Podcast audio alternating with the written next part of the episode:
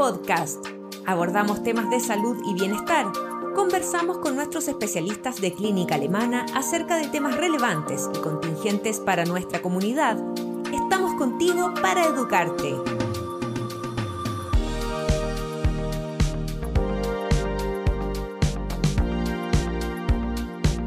Estamos en la pista atlética del Centro de Traumatología y Medicina Deportiva de Alemana Sport. Hoy conversaremos sobre running y para eso estamos con nuestros especialistas. Estamos con el doctor Gonzalo Fernández, deportólogo de Clínica Alemana. ¿Cómo está, doctor? Hola, buenas tardes. También estamos con Isabel Morales, nutricionista deportiva. ¿Cómo estás, Isabel? Hola, María José, muy bien, gracias. ¿Tú? Rodrigo Venegas, nuestro kinesiólogo. ¿Cómo estás, Rodrigo? Y tenemos a nuestro invitado del día de hoy, Gonzalo Zapata, deportista y corredor de maratones. Gonzalo, ¿y tú cómo empezaste a prepararte? Porque em, ¿cómo partió desde ser una forma recreativa, terminar corriendo una, maratón? ¿Cómo fuiste desarrollándote a poco y a prepararte? Porque es una carrera de largo aliento esta. Sí, hay que, efectivamente, correr una maratón en sí no es difícil, lo difícil es prepararse y prepararse adecuadamente. Yo creo que cuando uno tiene, tiene la preparación adecuada y la evaluación adecuada, eh, el correr la maratón no es tan complicado. el, tener la persistencia, la constancia y el efectivamente ir tomando las decisiones correctas para poder completar la distancia es lo más difícil. En ese sentido coincido mucho con, Gonzalo en, la importancia de la evaluación. Eh, hay una... Correr es muy natural, como que si uno quiere hacer otro deporte, toma clase, dice, oye, quiero jugar tenis, quiero, se mete a clase de tenis, pero el running todo el mundo dice, lógicamente, es solo correr, lo he hecho durante toda la vida y, normalmente no se apoyan. De hecho, a mí me pasó, yo me apoyé con una persona, partí corriendo prácticamente solo eh, y, y pagué las consecuencias. Tuve prácticamente la única lesión que, tuve, que he tenido, que fue el 2012, eh, y fue efectivamente por entrenar solo, no, no, no poder, no, no entender cuáles son las intensidades. Hay una tendencia a pensar que siempre hay que correr más lejos y más rápido. Eh, el deporte, este deporte tiene, una, tiene distintas, distintos tipos de entrenamiento. Es muy importante el entrenar lento y eso cuesta entenderlo porque siempre uno quiere, quiere superarse todos los días de alguna manera y eso la verdad que es importante asesorarse. Obviamente acá en, la clínica están todos los especialistas, pero siempre buscar a alguien que te guíe en ese sentido para evitar lesiones y que no se frustre. Después mucha gente lo que pasa es que al par de días o a la semana aparecen dolores, aparecen molestias y se convencen, no, correr no es para mí. También. Eh, yo sabía que era aburrido correr no es para mí, pero fue en realidad porque quizás no hizo el proceso adecuado para comenzar. ¿Cuánto tiempo más o menos te preparaste para tu primera maratón? O ya cuando tenías un poquito más de bagaje, ¿cuánto tiempo te demoraste o te demoras en entrenarte para correr una maratón? O sea, yo era una persona que tenía experiencia deportiva, eh, pero me tomé un año. ¿ya? Ese fue como el proceso que yo pensé en ese momento que era necesario. Una persona que quizás tiene una, una capacidad, una, quizás alguien que este, está con un entrenamiento diario, quizás en seis meses puede lograr llegar a la meta, pero en realidad yo recomendaría por lo menos un año para hacerlo con, prudencia, ir cumpliendo etapas, corriendo otras distancias menores antes de llegar a los 42 kilómetros. Por lo tanto, creo que es un tiempo prudente para poder, disfrutarlo, que al final eso es lo importante también, llegar a correr y disfrutar la carrera, entender que es un privilegio poder correr 42 kilómetros y, y, para eso creo que hay que tomarse los tiempos necesarios para poder tener la preparación adecuada. ¿Y cómo ha sido el asesorar tus entrenamientos con Alemana Sport? ¿Hubo un cambio?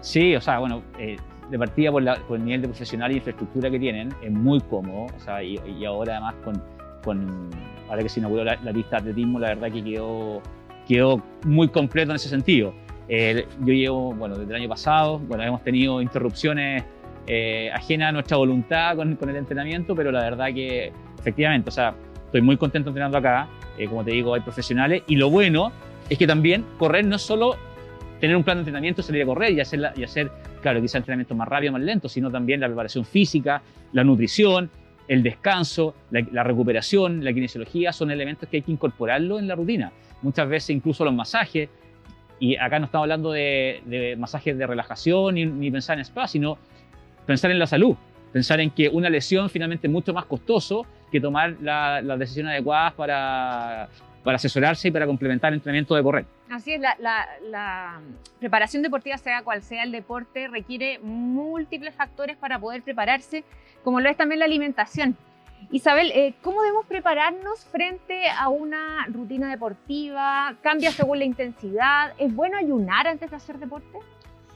Mira, eh, eso va a depender mucho del nivel de entrenamiento que tenga la persona. Ya sea una persona que ya lleva años de entrenamiento, por lo tanto sus entrenamientos van a ser distancias más largas, días con intensidades más largas, por lo tanto la alimentación ahí va de la mano con ¿no es cierto? ese tipo de entrenamiento. Hay un concepto que se llama periodización de la, alimentación, donde tú ajustas la, la ingesta nutricional, básicamente los hidratos de carbono, la hidratación, en función de si entrenas más largo o más intenso, ¿ya? Versus la persona que está recién comenzando, donde el, objetivo primario no es, ¿no es cierto?, que llegue a estos volúmenes de entrenamiento, como Gonzalo lo decía. Por lo tanto, la alimentación tampoco va a ser muy diferente a lo que está haciendo en, en, condiciones de no ejercicio, ¿ya? Lo que tienen en común ambas alimentaciones, tanto la persona más entrenada versus la otra, que tiene que tener de base una alimentación sana, ¿ya?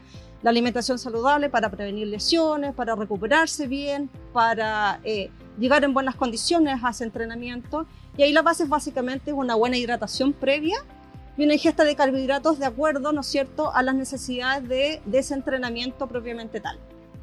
Y bueno, en la recuperación también hay que escoger ciertos alimentos para poder recuperarse mejor si es que uno ha tenido deportes de, de, largo aliento, por ejemplo. Claro, si es largo aliento y un concepto que se llama 3R, que nosotros trabajamos, que es la rehidratación, ¿ya? Y eso va a depender también de condiciones propias de la persona. Hay personas que sudan mucho más que otras al, mismo tipo de ejercicio. La realimentación, es decir, recuperar los combustibles que tú usaste, no solamente los hidratos de carbono, sino también una buena ingesta proteica que te permita regenerar, recuperar las fibras musculares. Y el descanso, que es otro concepto también, otra R, que es el reposo o el descanso para poder, ¿no es cierto?, hacer toda esta recuperación completa. Y si es un poquito más eh, técnico quizás o para, o, para deportistas que están queriendo ir un poquito más allá, ¿cómo em, eh, o qué incorporar en nuestra nutrición para mejorar el rendimiento y qué comer, por ejemplo, para eh, mantener la forma deportiva en cuanto a adiposidad, a masa muscular? Claro, ahí eh, dependiendo, si tú quieres mejorar la masa muscular, por ejemplo, que estás trabajando en eso, ya a muchos les pasó debido a la pandemia, no pudieron mantener una buena masa muscular, eh, es fundamental ahí tener una buena ingesta proteica a lo largo del día. Normalmente el concepto antiguo era comer proteínas justo después de entrenar, pero el resto del día se despreocupaba la persona. Ahora el concepto es que en cada comida principal que tú tengas, sobre todo la después del entrenamiento, ingieras una cantidad de proteínas, eh, ya sea de origen animal o vegetal de buena calidad, que te permita esa recuperación y el potenciamiento de esa masa muscular. Por el contrario, si quieres perder peso, mantienes esa ingesta de proteínas elevada para fortalecer y evitar tu pérdida de masa muscular. Y lo que tienes que ir haciendo es ir restringiendo los alimentos que tienes que ser consciente en eso, porque normalmente las personas restringen lo que no deben restringir. Normalmente restringen, por ejemplo, los hidratos de carbono base los cereales, el pan, las pastas y dejan, ¿no es cierto? Y prefieren dejar eso fuera, eliminarlos en un 100%, pero mantener consumiéndose, por ejemplo, o chocolate o el pastel o los otros alimentos, ¿no es cierto?, que no nos van a aportar a, a la mejora del rendimiento, ¿ya? Después del entrenamiento también es súper importante comer alimentos, por ejemplo, antiinflamatorios, el pescado, que es, que es rico en omega 3, los frutos secos que también aportan antioxidantes omega 3 y con eso también nos va a ayudar a bajar ese nivel de de, inflamación y de estrés posterior. Y Gonzalo, ¿cuál es tu rutina, por ejemplo, antes de que, eh, de que salgas a correr o a entrenar? Eh, ¿Cuál es tu rutina más o menos de lo que comes, lo que haces? Sí, la, verdad que la alimentación es un tema clave. O sea, yo creo que gran parte de evitar lesiones y el poder estar corriendo constantemente durante, durante estos años, obviamente, el entrenamiento, pero la alimentación para mí ha sido muy importante. Y claro, yo tengo una rutina que básicamente entreno en las mañanas, así que me despierto, me trato de despertar una hora antes del entrenamiento para poder asimilar bien los alimentos que voy a consumir en el entrenamiento. Eh, y consiste normalmente en una fruta, trato de, incluso hago jugos de fruta, me gusta mucho la piña, así como siendo bien concreto, tengo siempre piña picada en la casa y hago jugo de piña con una barra de cereal que ojalá sea, tenga una buena cantidad de hidratos de carbono, eh, trato de consumir por lo menos unos 50 gramos de, de, de, carbohidratos y ojalá que sean bajas en grasa, o sea, ojalá no, no más de 3 gramos, 4 gramos de, grasa, algunas, algunas barritas de cereal. Eso es pre-entrenamiento y claro, después de entrenamiento, mi, mi, como decía Isabel, mi, mi, comida principal es el desayuno, en el cual efectivamente siempre eh, incorporo proteína, carbohidrato y un lácteo descremado. Esa es como la rutina entre antes de entrenar y después de entrenar. Así como contaba Gonzalo, es, importante entonces un buen desayuno si es que uno corre. ¿Qué pasa con las personas, por ejemplo, que hacen ayuno intermitente? Sí, ahí está, a ver, en general hay muchos distintos tipos de alimentación o dietas, ¿no es cierto?, con el objetivo muchas veces de bajar de peso, ¿no es cierto?, en forma rápida, en forma, eh, ojalá lo, lo, más rápido posible. Hay que entender primero que no, no, existen las dietas mágicas, ni ninguna dieta es mejor que otra, sino que eso tiene que adaptarse a cada una de las personas, ¿ya? Eh, entrenar en ayuno pudiera tener algunos beneficios, como por ejemplo la baja de peso, porque entrenas justamente en ayuno, sin embargo, tienes que tú ver qué es lo que comes el resto del día. No sacas nada con entrenar en ayuno, ¿no es cierto? aumentar, ¿no es cierto?, la, la, quema de grasa, eh, pero el resto del día estás comiendo alimentos que no te van a beneficiar y que te van a aumentar la ingesta calórica. O depende también quizás del, y depende tipo de también del tipo de entrenamiento. O sea, si tú vas a entrenar temprano en la mañana un entrenamiento muy intenso, donde las necesidades de hidratos de carbono son muy elevadas, claramente no es el mejor momento para usar ese, ese ayuno o el ayuno intermitente o un ayuno de la mañana y salir de la mañana sin al menos haber comido un snack. Bueno, así como la nutrición es fundamental en el desempeño deportivo, también hemos visto en pandemia ahora que hemos tenido algunos, algunos espacios para poder salir a hacer deporte. Muchas personas salieron y eh, entre un poco el querer salir y el querer eh, desarrollarse físicamente han salido a correr en las mañanas. Em, ¿Cómo hacer para empezar a hacer deporte si es que hemos estado mucho tiempo sin hacerlo y no terminar lesionados, Rodrigo?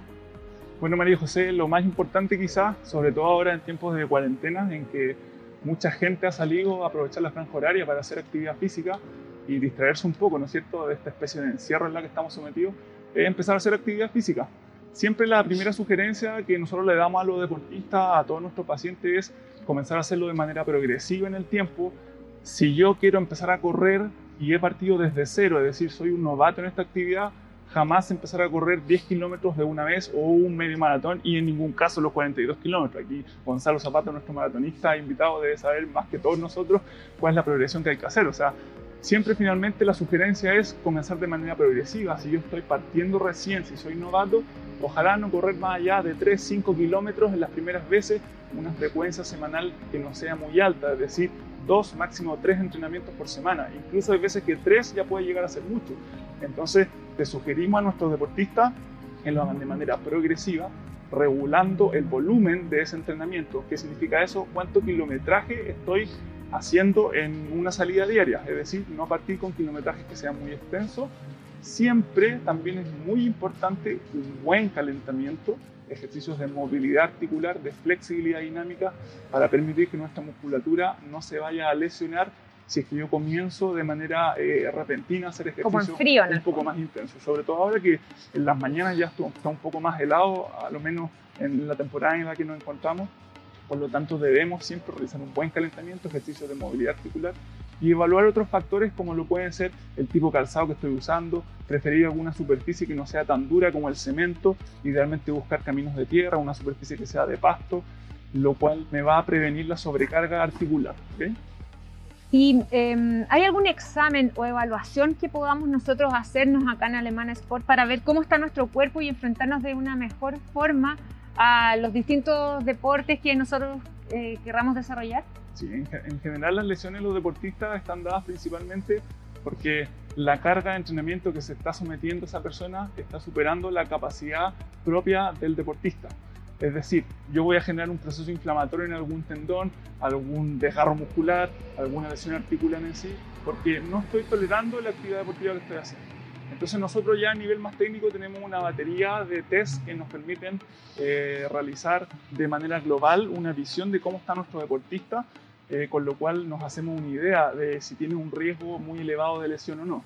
Gonzalo, ¿cómo lo has hecho en, pandemia, cuarentena? ¿Cómo lo has hecho para mantener tu nivel deportivo? Porque tú te sigues preparando. ha sido un desafío, la verdad. Pero quiero complementar algo un poco de, lo que decía Rodrigo, sobre todo porque la verdad que salen hartas preguntas de cómo partir corriendo, sobre todo como ajustando la banda horaria. El correr ha sido un deporte muy demandado para, para los que no pueden hacer deportes colectivos. Entonces, complementando muy bien lo que dijo Rodrigo, yo creo que es importante también entender que se puede caminar. O sea, yo creo que no es malo y de hecho existe un, existe un plan eh, de, correr los, primeros 5 kilómetros que, que, incorpora, dura 8 semanas y, mezcla trote con caminar, trote y caminar. Eh, no siempre hay que eh, pensar que tengo que correr continuamente y no tiene nada de malo caminar y es parte del proceso de aprendizaje. De esto sin ir más lejos, bueno, por un proyecto que yo lidero que se llama Go Focus It, eh, pueden encontrar ahí un plan de 5 kilómetros para, para, la gente que está interesada y que es muy simple para partir corriendo. y por otro lado, también es importante el tema de la intensidad. Yo creo que uno queda muy, viene muy seteado al colegio eh, que, siempre te decía antes de Cooper que salía a correr lo más lejos posible, lo más rápido posible, es casi como arranca.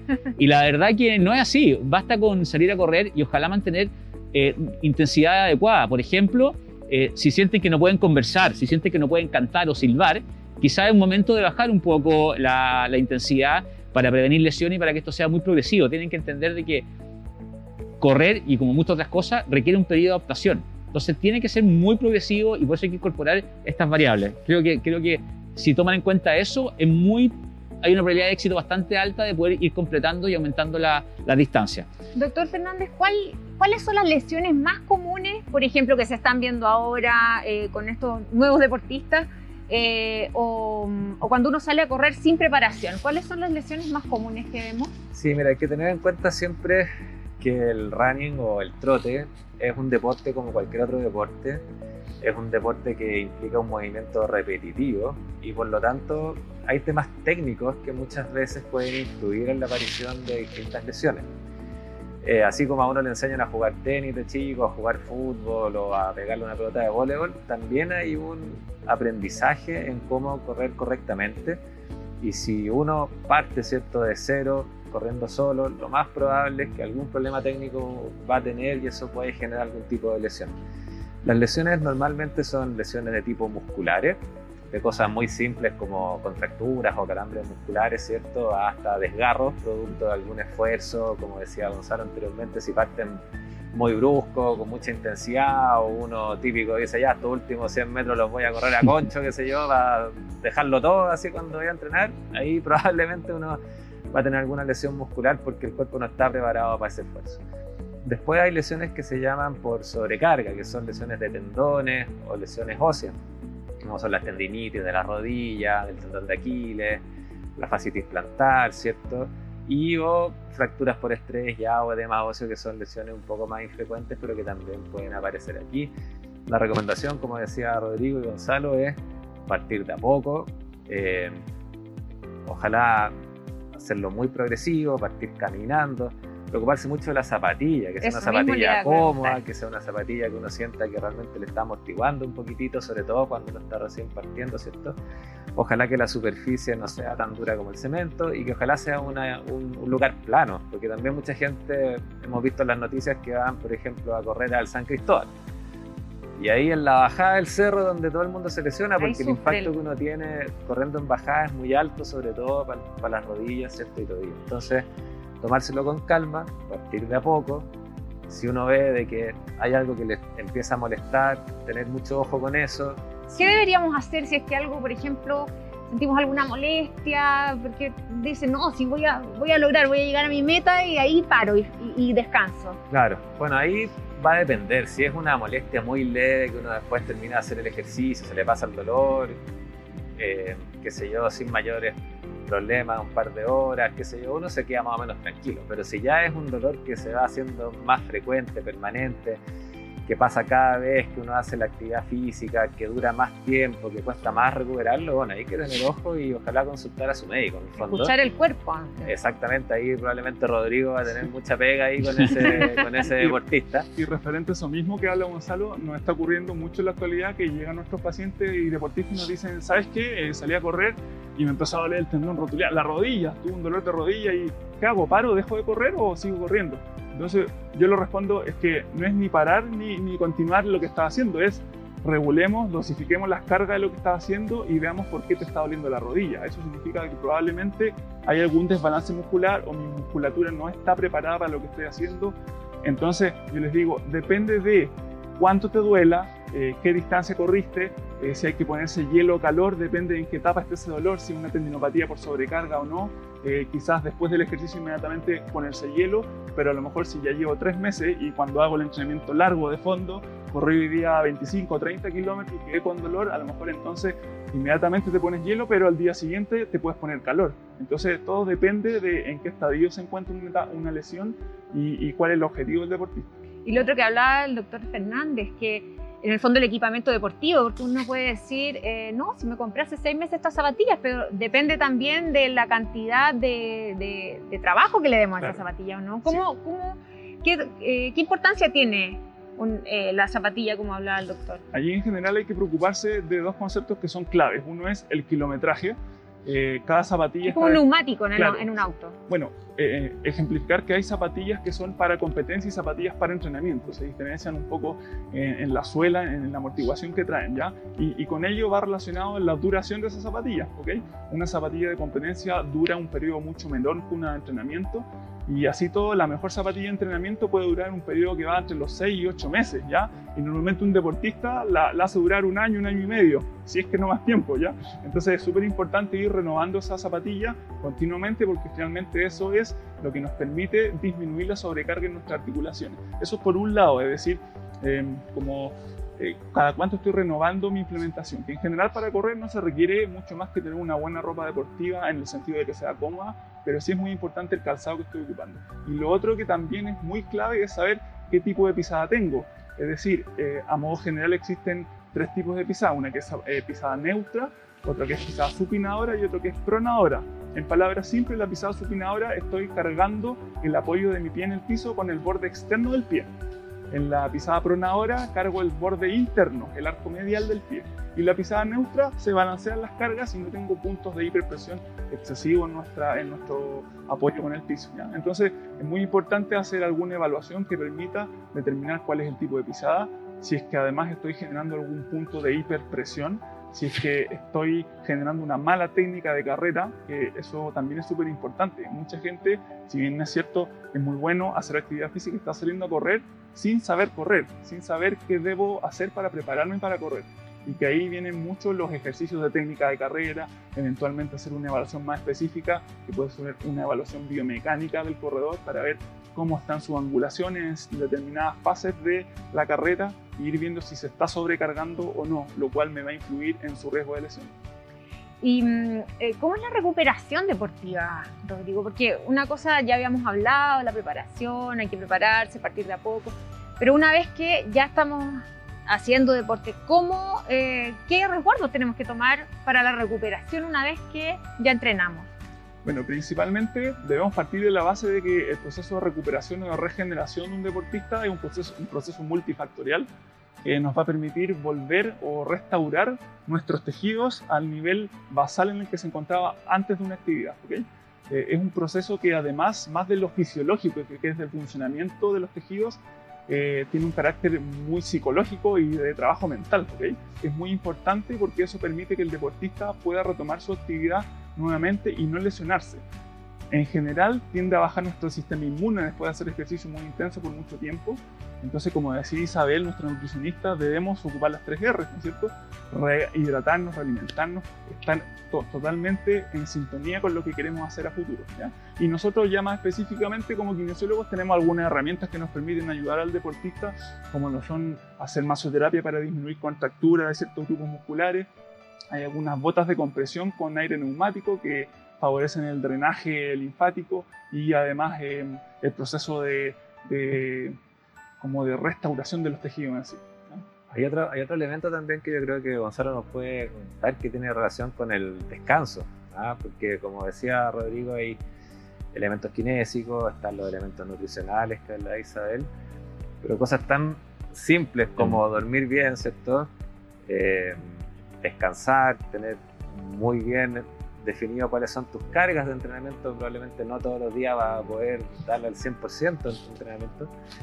Eh, son elementos que hay que considerar y que a veces uno no los toma tanto en cuenta. No, y además es muy importante porque somos todos, o los que estamos acá y la mayoría de la gente que está escuchando, somos deportistas amateur, entonces tenemos otras obligaciones durante el día, no podemos estar dedicándole el tiempo suficiente a, a la recuperación. En ese sentido, el preocuparse de tener la hora adecuada de sueño, dormirse temprano, eh, es fundamental. O sea, de esto a mí me pasa muchas veces que quizás por una circunstancia eh, no puedo descansar la hora adecuada y prefiero no salir a entrenar otro día. Y yo creo que es mejor perderse un entrenamiento o cambiarlo antes que eh, entrenar quizás no en la mejor condición. Creo que eso es, es muy, muy importante.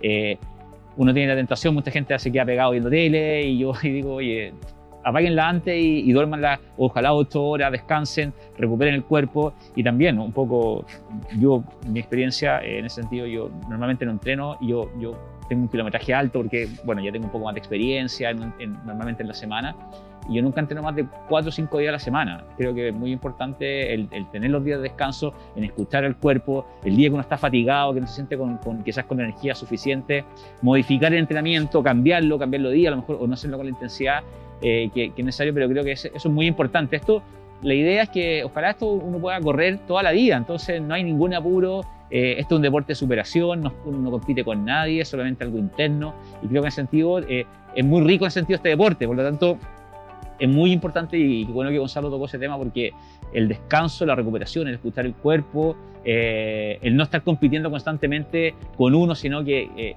sino que dejar que, el cuerpo te vaya guiando es, muy importante. ¿Te sientes preparado para una próxima maratón con todo el contexto que hemos tenido, el entrenamiento bajo pandemia? Mira, tengo unas ganas de correr una maratón, sí.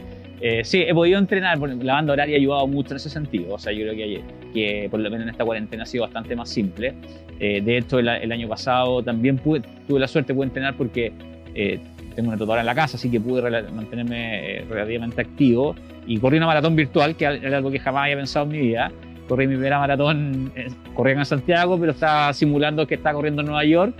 Así que la verdad que fue una experiencia muy entretenida, superó todas mis expectativas. Yo en principio dije, bueno, que vamos a ver qué sale, pero la verdad que lo pasé muy bien, muy bien acompañado, muy entretenido y así que no, estoy, estoy entrenando para correr el segundo semestre, o sea, sí estoy pensando positivo que, que sí se va a poder correr y si no, buscaremos alguna alternativa para poder, para poder eh, correr igual, quizás virtualmente como lo hice el año pasado. Agradecemos tremendamente la presencia de nuestros especialistas, Rodrigo, Isabel, doctor, Gonzalo, por supuesto. No, Muchas gracias por estar, estar, hoy con nosotros y éxito en tus próximos desafíos, ya sean virtuales o presenciales. No, feliz de estar acá y, y ojalá a la gente le pueda servir para empezar a correr. Preocuparse de la hidratación, creo, en, durante el día muy importante. Me imagino que a algunos se les tiene que haber pasado, así que los invito a que, a que vuelvan a revisar este, este, esta, esta, transmisión. O que vengan a Alemana Sport y acá les van a dar toda el ases eh, la asesoría que va a necesitar cualquier deportista. Nosotros nos despedimos y los dejamos invitados para una próxima emisión de Alemana Sport. Que estén muy bien. Buenas noches. Buenas noches. Gracias. Chao, gracias.